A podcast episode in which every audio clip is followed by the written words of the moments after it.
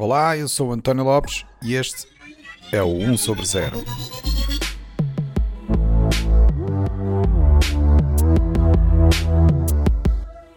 Este é o episódio 50, com a segunda parte da conversa sobre o voto eletrónico.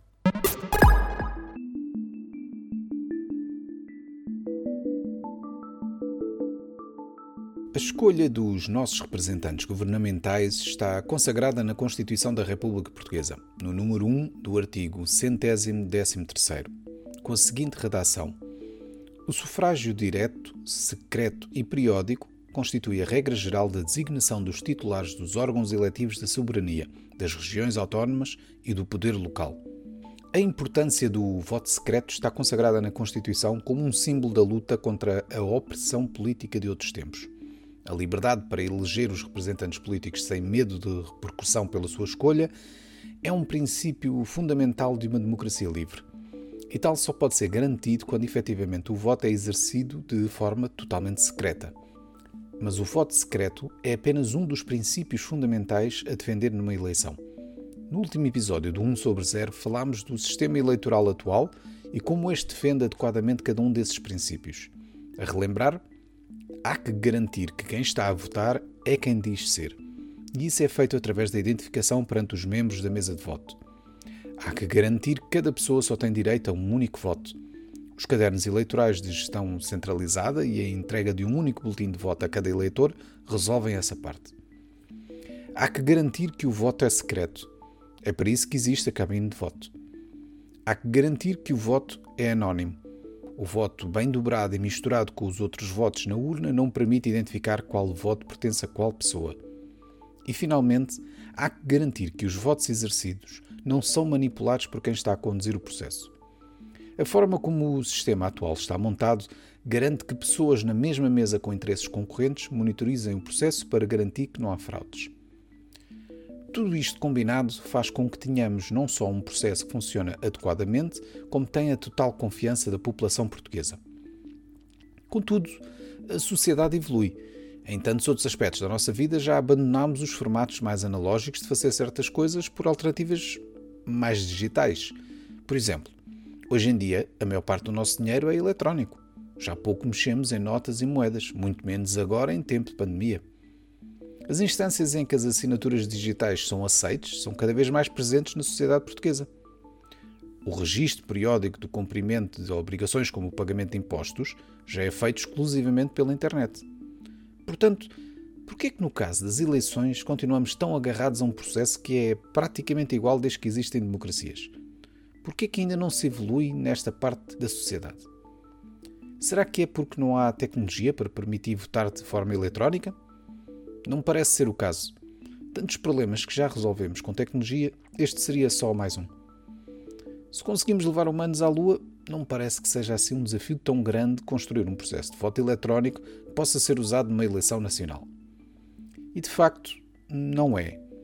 Quase todos os desafios apresentados pelo desenvolvimento de uma solução de voto eletrónico têm uma resposta direta em tecnologia já existente hoje em dia. Nem sequer seria preciso inventar nada de muito novo. Então, por que não se avança? Porque não é assim tão simples. Porque o principal obstáculo não é a tecnologia, é a necessidade de confiança no sistema. E isso só se consegue se toda a gente perceber como o sistema funciona. Neste segundo episódio sobre o voto eletrónico, voltamos à conversa com os convidados do primeiro episódio, a Clara Correia e o Pedro Aniceto, e juntamos mais um convidado, o Carlos Morgado, já conhecido convidado 1 sobre 0, para ajudar a esclarecer alguns dos aspectos mais técnicos sobre o voto eletrónico.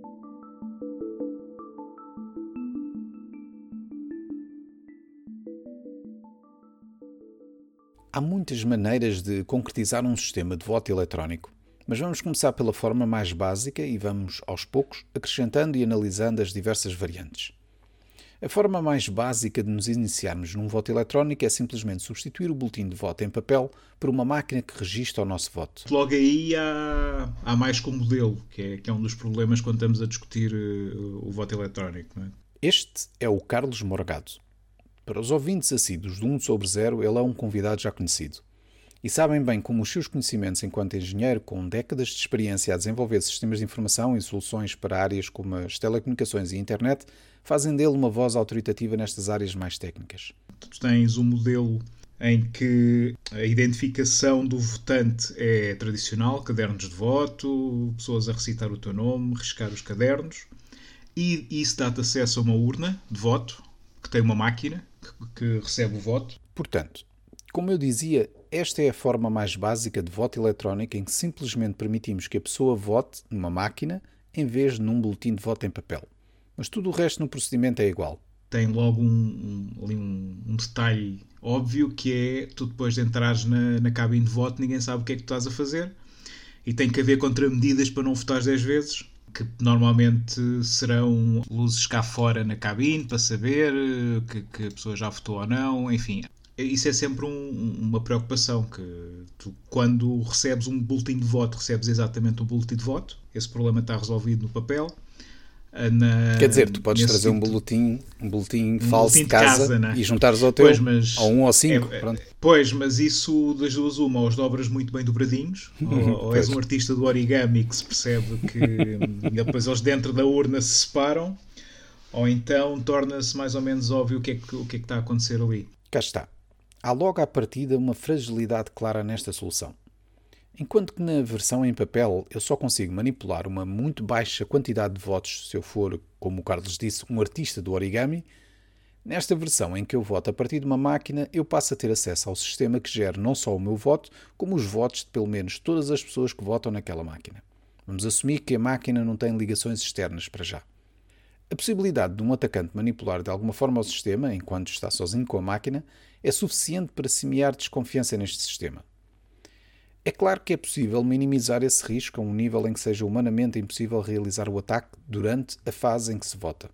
Por exemplo, não havendo qualquer tipo de interface na máquina acessível ao votante que lhe permita aceder ao sistema operativo da máquina, da mesma maneira que nós, enquanto utilizadores de uma máquina multibanco, não conseguimos aceder à interface que permite manipular o sistema bancário, só rebentando com a segurança da máquina e acedendo diretamente. Mas lá está esse não é um ataque realista para se realizar discretamente e em menos de um minuto numa cabine de voto eletrónica. Também é importante que estas máquinas de voto não tenham qualquer tipo de interface wireless que permita aceder ao sistema interno, porque aí o vetor de ataque já não estaria circunscrito ao momento do voto, mas sim à simples presença na imediação da máquina. O que significa que aumentaria a janela de ataque de menos de um minuto para várias horas. Portanto, Assumindo que não há uma maneira óbvia e prática de manipular a máquina na altura do voto, só resta a possibilidade do atacante tentar votar mais do que uma vez.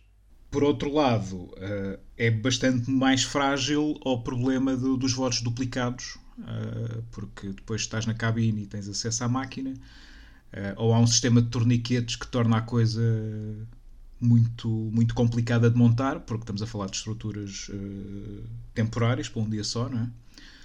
Ou então uh, tens que ter um, uma análise visual com umas luzes cá fora, tens que, enfim, tens de ter ali uns, uns esquemas mais, um bocado alternativos e mais, mais artesanais uh, para, para evitar que isso aconteça. Portanto, embora com alguma complexidade adicionada e elevado custo, também há a solução para esse problema da tentativa de duplicação de votos. Agora, virando para o princípio do voto secreto e anónimo, Será que este sistema consegue efetivamente garantir a defesa deste princípio? O caderno eleitoral em papel uh, dá-te uma propriedade interessante que é não há maneira da máquina saber quem tu és. Tu, tu és autenticado numa, numa, numa fase, num sistema, vá, que é em papel, e, e votas noutro sistema completamente separado. Quer dizer que hum, não há maneira da, da, máquina de voto saber quem tu és. Há outros ataques a isto, ou seja, alguém que esteja lá a olhar e a apontar quem é que é a ordem dos votos uh, e que tenha acesso à ordem dos votos na máquina pode, pode saber quem é que votou em quem. Há, há soluções para isso que são relativamente complexas, que, que têm a ver com garantir que a máquina não sabe a ordem dos votos no fim, uh, depois de chegar à contagem. Uh, mas uh, isso complica bastante, bastante o, o, sistema. Mais uma vez, É um processo mais complexo, mas há forma de garantir que o software da máquina não registre a sequência dos votos realizados para que não seja depois evidente a quem tem acesso à informação existente na máquina e à ordem de votação saber quem votou em quem. Há depois a questão da robustez das máquinas a ataques não discretos e intencionalmente destruidores. Por exemplo, um atacante com interesse em boicotar as votações numa mesa de voto pode intencionalmente inutilizar uma máquina de forma a que não se consiga votar naquele sítio no dia da eleição. Pela complexidade que tem de ter ao nível de software e da sua ligação com o hardware, substituir uma máquina destas no dia da eleição pode ser algo problemático e pode assim comprometer-se a capacidade de votar de um certo número de pessoas. Mas pronto, um ataque deste género ou é muito bem coordenado ou então é muito difícil conseguir realizá-lo em grande escala de forma a afetar uma eleição nacional. Até este momento, a alteração do voto para uma versão mais eletrónica baseou-se apenas na parte em que substituímos o boletim de voto por uma versão eletrónica. E essa, pode dizer-se, é a parte mais simples. Mas e, e a parte dos cadernos eleitorais e da identificação da pessoa? Tens um modelo uh, todo eletrónico em que os próprios cadernos são digitais, tu identificas-te perante uma máquina, perante a máquina de voto, pões lá o teu cartão de cidadão ou um cartão de eleitor ou qualquer coisa do género e uh, isso dá-te direito a votar. Avançar para um modelo destes, onde a autenticação do eleitor está integrada com o ato do voto, permite resolver muito mais facilmente um dos problemas que vimos anteriormente, a duplicação de votos. Se for tudo integrado, resolve este problema, porque a máquina sabe que só te deixa votar uma vez, mas tens de ter uma confiança gigante que a máquina não, não vai registar a tua identidade junto, a, junto com o teu voto há todo um, há um problema de, do voto secreto que, que é fácil de resolver, tecnicamente, porque na mesma podem ser dois, uh, dois sistemas separados dentro da máquina, um, que, um que identifica a pessoa e outro que aceita o voto. E, portanto, nesta circunstância, só temos de garantir que o subsistema interno que autentica o eleitor só comunica ao outro subsistema, responsável por recolher o voto da pessoa, que este deve agora recolher apenas um voto. Mas nesta conversa interna entre subsistemas não pode haver informação sobre o eleitor. Já que, como o Carlos disse, isto é tecnicamente possível, será que podíamos também resolver um aspecto específico do voto presencial que é a possibilidade de votarmos em qualquer mesa de voto do país? Se estivermos a falar do, do que as pessoas normalmente sonham com, com o voto eletrónico, que é ir a qualquer sítio votar, eh, este problema torna-se quase impossível, torna-se intratável, como costuma dizer, porque tu tens que manter uma base de dados distribuída dos eleitores, tens que ter conectividade perfeita em, todas as, em todos os locais de voto, tens que garantir que a base de dados do que registra que os eleitores votaram não tem, não tem bugs, que é uma coisa em sistemas distribuídos que é, é quase impossível. Uh, tens que pensar diretamente em ataques de, de, conseguir pôr máquinas offline e conseguir ir votar várias vezes uh, em vários sítios, etc. Uh, com o nosso cartão de cidadão, isto é muito mais difícil porque o, o nosso cartão de cidadão tem uma assinatura forte e identifica bem a pessoa. Noutros sítios, sem um cartão de cidadão como o nosso, isto é quase impossível, ou seja, em que as pessoas recebem, recebem um teriam que receber outro tipo de autenticação, uh, torna isto muito mais difícil. E aí dificultas também a anonimidade, porque hum, tens que ter um sistema central que de alguma forma vai ter pistas sobre a ordem do, do, dos votos. Okay? Porque é muito difícil manter este, este, estes tipos de sistemas centra, uh, sincronizados sem, sem, sem estarem bem, muito bem ordenados. E, e isso torna-se bastante, bastante complicado. Bem, aqui parece que o Carlos já não está tão otimista. Mas ele não disse que era impossível, só disse quase impossível. Uh, não é impossível ter uma solução totalmente segura. Eu consigo, escrever, eu consigo uh, escrever esse sistema, eu consigo montar essa máquina que garante que a autenticação é feita um, localmente, é autorizado o, cartão do cidadão, é registado localmente que o, que o votante votou. E depois há um sistema completamente separado que registra o voto, garante que a maneira como o voto é registado não permite uh, perceber qual, é a, qual, qual foi a ordem dos votos. Portanto, Assumindo que conseguimos implementar este sistema de forma a que todos estes desafios sejam endereçados, interessa agora perceber o que se ganha com este processo. Bem, com esta abordagem, se calhar, ficamos com uma forma um pouco mais robusta de autenticar as pessoas e registar os seus votos. Provavelmente também seriam necessárias menos pessoas para gerir o processo eleitoral no país, já que não é preciso fazer a verificação dos cadernos eleitorais. As pessoas no local de voto teriam apenas como missão controlar o processo para garantir que decorre sem problemas. A grande vantagem seria na contagem. Com certeza, com o uso de máquinas, a contagem dos votos há de ser mais rápida. Uma vez terminado o processo eleitoral, as máquinas em todas as assembleias de voto podem simplesmente reportar qual o número de votos que cada candidato ou partido tiveram e a partir daí o processo poderia desencadear-se exatamente como se desencadeia agora. Cada Assembleia de Voto lacra as atas eleitorais com os resultados e envia os mesmos para os tribunais distritais responsáveis por comunicar depois os resultados à Comissão Nacional de Eleições. Mas, se bem se lembram da explicação que o Pedro Aniceto deu no episódio anterior, a grande diferença é que, no método de voto atual, essas atas vão acompanhadas dos respectivos votos que provam os resultados finais. E nesta versão eletrónica, os resultados são apenas um output das respectivas máquinas. Não há um elemento físico que prove que os resultados são mesmo aqueles que resultaram da votação das pessoas. Para minimizar este problema, podíamos usar um modelo semelhante ao do Brasil, em que a votação na máquina dá origem a um voto real em papel que fica armazenado e que pode ser usado posteriormente para validar os resultados. É, é um bocado. Uh, esse modelo é um bocado estranho, porque tu ou acreditas na contagem da máquina e validas a eleição, ou então estás a desconfiar do quê? Estás a desconfiar que a máquina não sabe somar? Ou tens, uh, ou tens confiança nisso ou não tens. Se tens confiança, não vale a pena fazeres a recontagem. Se estás a fazer a recontagem, é porque não tens confiança. Se não tens confiança, há um problema uh, gravíssimo, que é tens desconfiança do quê? Não has de ter desconfiança da, do, da, da soma da máquina, em princípio, não é? Uh, de ter desconfiança de outra coisa qualquer uh, e isso, uh, é, um, isso é, um, é o maior problema de qualquer eleição. É, se, não for, se o resultado não for aceito, não serve de nada, não, é? não, não, não, não convence as pessoas. O Carlos introduziu agora um ponto muito importante: a confiança no sistema.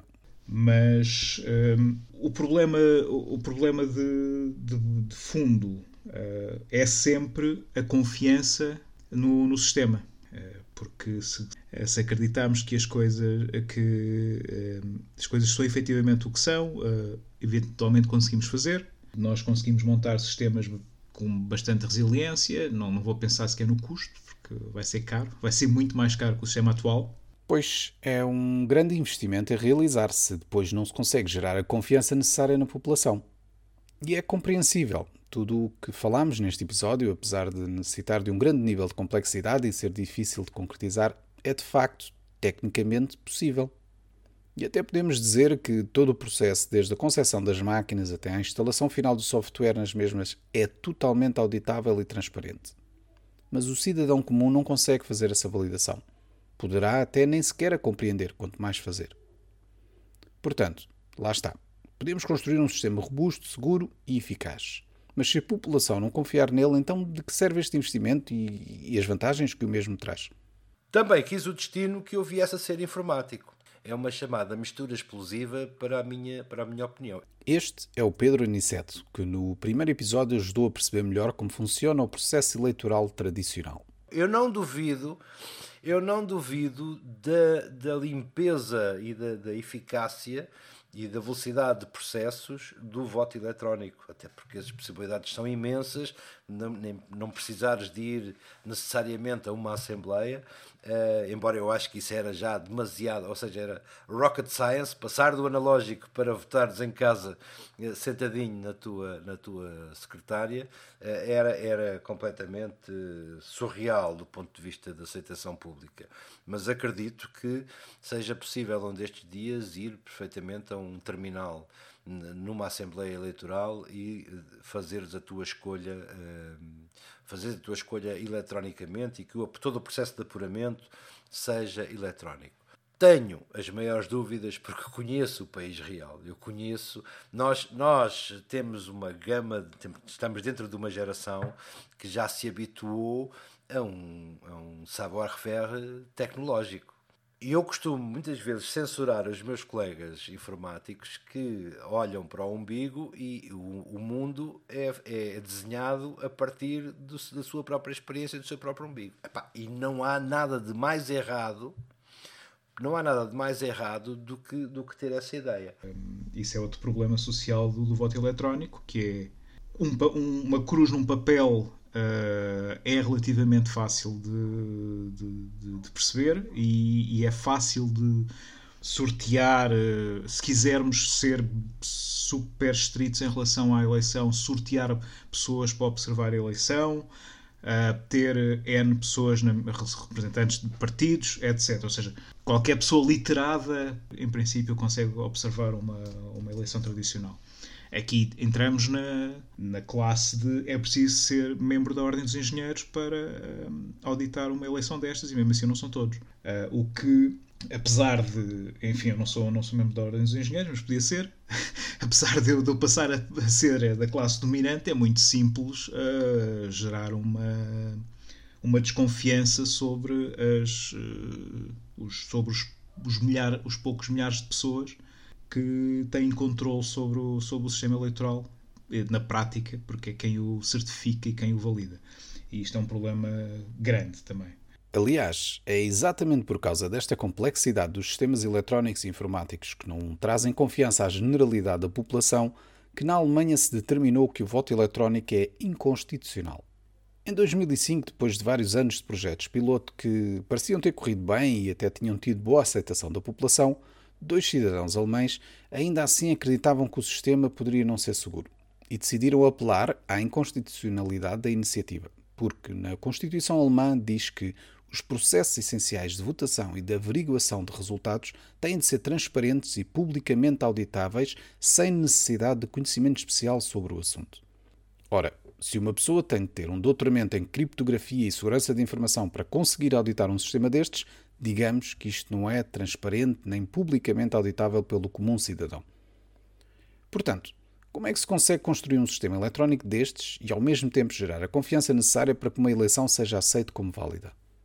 Face àquilo que conheço do país real, a, a, a aceitação de algo que passar do visível para o invisível vai ter que passar uma ou duas gerações. Não... E depois ainda, ainda temos viva ainda temos viva uma geração que, eh, pá, que chorou e que deitou muito sangue e que verteu muita lágrima para poder votar.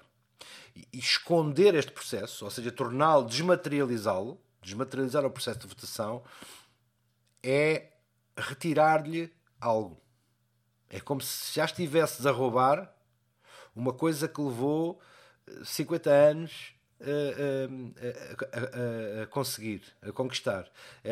e isso é, é mexer com os sentimentos, eh, é mexer com memórias que ainda estão, que são muito frescas. O 25 de Abril foi ontem, não é? Eh, são muito frescas. Portanto, desmaterializar o ato, que as pessoas deixem de o ver, é, do ponto de vista social, ainda muito complicado uh, fora das grandes urbes e fora de uma certa gama de idades mais, mais, uh, mais nova. Os mais velhos não, não compreendem uh, que se acabe com um, o método, aquele método. Se calhar se tivessem tido outro, se tivessem lutado por outro, era esse que queriam ver, era esse que queriam ver reposto. Pois, como o Pedro Aniceto indica, quem lutou pelo direito de voto sabe bem o que custou obtê-lo. E, portanto, qualquer ameaça a esse direito ou à confiança no sistema que o garante é um ataque direto à liberdade. É compreensível, portanto, que se veja esta desconfiança a desaparecer à medida que novas gerações vão surgindo e vão ficando mais acostumadas à tecnologia. Eu perguntei à Clara Correia, que ouvimos no primeiro episódio explicar alguns aspectos da votação tradicional, se ela, enquanto representante de uma geração que está agora a votar pela primeira vez, confiaria num método de voto eletrónico como os descritos até agora. Sim, acho que sim. Assim também, eu sempre cresci com tecnologia, portanto, normalmente não duvido muito dela. Mas acho que, que sim. Nota-se, portanto, aqui o fator que o Pedro Aniceto referiu de isto ser um problema geracional. O Carlos Morgado concorda com esta questão, mas levanta também a questão de será que isso é bom? Hum, Uh, bem, eu temo que isso seja geracional, não é? Que uh, à medida que as gerações uh, estejam mais habituadas a, a, meios digitais, a coisas que lhe parecem magia, ou seja, quando a magia se, se, banaliza, deixa de ser magia e é o normal. E eventualmente há de haver uma geração para a qual é normal fazer isto assim. Isso não me tranquiliza nada, porque hum, o pior cenário é o cenário em que há um grupo relativamente pequeno de pessoas que tem este nível de controle sobre, sobre o sistema, uma grande maioria dos eleitores que não, que não tem sequer percepção da complexidade daquilo. Seja, enquanto, enquanto as pessoas percebem que é complicado demais, uh, têm opinião, quando é o normal, ou seja, quando é carregar num, num botão no iPad ou, ou, Vamos imaginar o absurdo. Neste momento, se, tiver, se dermos iPads a toda a gente, vamos lá Face ID uh, e reconhecimento de voz com a Siri e, e, e votas assim, não é? Uh, e vendo, funcionava. Para uma criança deve ser perfeitamente normal. Daqui a duas ou três gerações, se calhar é assim o voto. Isso é totalmente assustador, não é? Para nós agora porque sabemos o que, é que, o que é que dá para fazer ali. Sim, nem sequer chegámos ao cenário em que o voto eletrónico poderia ser totalmente remoto. Isto é, votar numa eleição seria tão simples como abrir uma app no telemóvel ou um site num computador, autenticar-me de uma determinada maneira enquanto cidadão, escolher o candidato e já está. Mas para chegarmos a este ponto, muito tinha de se fazer. Eu nem vou falar do grande feito técnico que seria criar um sistema destes totalmente seguro e totalmente invulnerável a ataques e falhas que possibilitassem a manipulação de um ato eleitoral. Vou só abordar as outras questões paralelas. Em Portugal, ainda há um quarto da população que não tem sequer acesso à internet. Qualquer uso de um sistema deste género iria logo à partida impossibilitar que essa parte da população pudesse votar. Para se conseguir autenticar, uma pessoa precisa de um mecanismo de autenticação forte, como é o caso do nosso cartão de cidadão. Mas quantos portugueses não têm, nem nunca irão ter, cartão de cidadão à conta dos bilhetes de identidade vitalícios? Para além disso, por um lado, as gerações mais velhas, mesmo tendo esse acesso, muito provavelmente iriam necessitar de ajuda, o que compromete o secretismo do voto. Por outro lado, um processo não presencial não garante que quem está a realizar o voto é efetivamente a pessoa que diz ser ou que não está a ser coagida para exercer o voto de uma determinada maneira. Portanto, para chegarmos a um ponto onde tudo isto seria mitigável, seria necessário muito tempo e uma mudança considerável de mentalidades. Mas é algo que, se calhar, daqui a 50 anos ou assim, pode ser que funcione. A Clara Correia acredita também que seria necessária uma passagem de gerações até se conseguir chegar a este ponto. Mas já agora, porquê 50 anos? Não sei, porque sinto que é, é mesmo o único problema que eu vejo com isso é as pessoas que não estão habituadas à tecnologia e mesmo pessoas que vão já, já agora têm dificuldades em votar e há pessoas que, que chegam lá que têm 95 anos e precisam de ajuda para ir votar não vejo essas pessoas a votarem de forma eletrónica através de casa, pelo telemóvel ou assim. Simplesmente não vejo e é algo que só, por exemplo, começaria quando a população mais velha fosse os millennials, portanto, é que eu acho que isso seria possível. Podemos tentar olhar para o exemplo da Estónia, que é um país que tem mostrado que é possível introduzir este género de tecnologias, como votação através da internet. Mas isto só é possível agora na Estónia porque, primeiro, é um país pequeno onde o acesso à internet é praticamente universal e onde não há generalidade dos problemas de acessibilidade que se vêem noutros sítios. E segundo, tudo conseguiram implementar a este nível é fruto de décadas de confiança em sistemas eletrónicos e outras iniciativas governamentais do género. Não é, portanto, algo que se possa implementar de um momento para o outro. E seja como for, também não é um sistema perfeito. Eles continuam a ter problemas com este sistema. É de uma confiança extremamente frágil, porque ao mínimo problema tudo tem de ser bem esclarecido e corrigido e depois comunicado à população para não deitar por terra décadas de investimentos e os sistemas deles têm de ser constantemente atualizados para garantir que não há falhas que possam ser aproveitadas por atores externos maliciosos. E continuam também com o problema de ser muito difícil provar que quem está a votar é quem diz ser, ou que não está a ser coagido. E portanto, quando um país como a Estónia, com as suas particularidades de país pequeno e com um historial considerável de avanço tecnológico governamental, não consegue ter a total confiança num sistema eleitoral é difícil defender a abordagem do voto eletrónico como um objetivo a implementar. Mesmo em Portugal, esta dúvida permanece nos nossos políticos. não se podem queixar de não haver testes nestas áreas. Nos últimos 23 anos foram feitos em Portugal diversos testes de voto eletrónico, em particular em cinco atos eleitorais. Em 1997, 2001, 2004, 2005 e o mais recente em 2019. Estes testes foram feitos com o objetivo de certificar, e agora estou a citar a Comissão Nacional de Eleições, que a implementação de soluções de voto eletrónico visa, sobretudo, conferir maior celeridade às operações de votação e apuramento, melhorar toda a gestão do próprio processo com vista a atingir ganhos de eficiência e, ao mesmo tempo, manter ou aumentar as garantias de segurança e credibilidade de todo o processo. Portanto, o objetivo é exatamente tentar melhorar o processo, tal como já discutimos neste episódio. Mas então, com 23 anos destes testes, por que que ainda não se avançou? Eu já participei em três pulos acidentais de voto eletrónico, ou seja, nos anos 80, 90, 90 para a frente, fizeram-se por três vezes eh, em Lisboa uh, assembleias em que era votava-se fisicamente, portanto votava-se analogicamente, e depois o cidadão era convidado a participar numa, num, num piloto de, de, voto eletrónico, num, numa espécie de ATM, uh, e por três vezes uh, participei. Quis o destino que a, que a minha junta de, que a minha assembleia de voto eleitoral tivesse, fizesse parte e por três vezes votei. Nunca soube resultados, nunca foram públicos os resultados destes, eh, destes pilotos. Não sei o que, o que lhes aconteceu. De facto, os resultados destes projetos piloto não são publicamente divulgados. São normalmente relatórios que só ficam disponíveis para certos elementos do Ministério da Administração Interna. Há partes desses relatórios que são divulgadas, mas são normalmente para citar as partes em que é dito que os sistemas são fiáveis e eficazes e o quanto poderão poupar ao país em termos de gestão do processo eleitoral.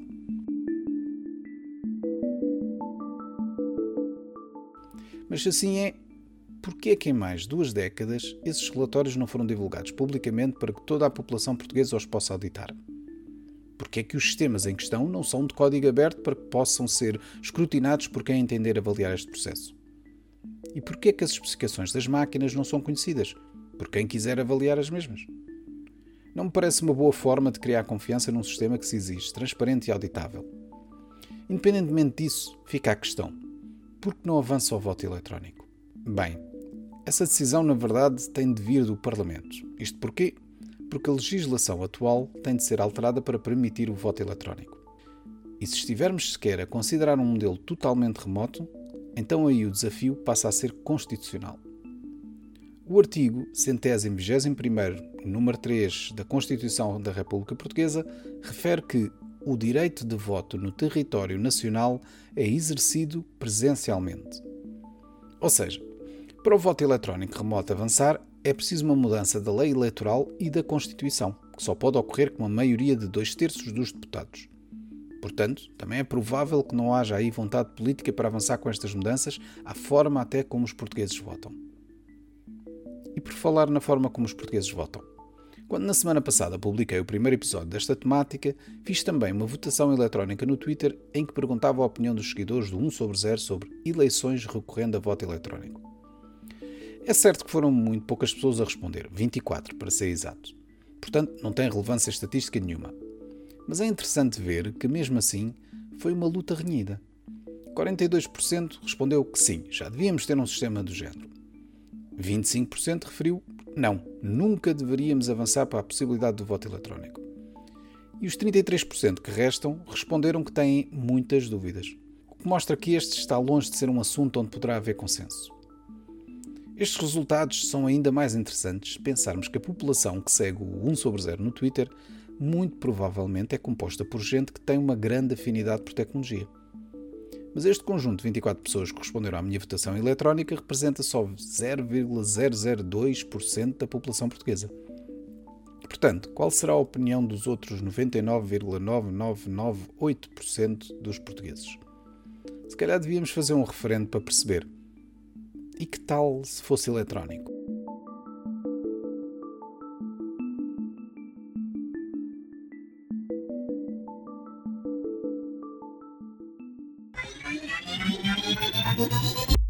1 sobre 0 é um podcast produzido por mim, António Lopes. As As músicas são da autoria do Rui Carmo.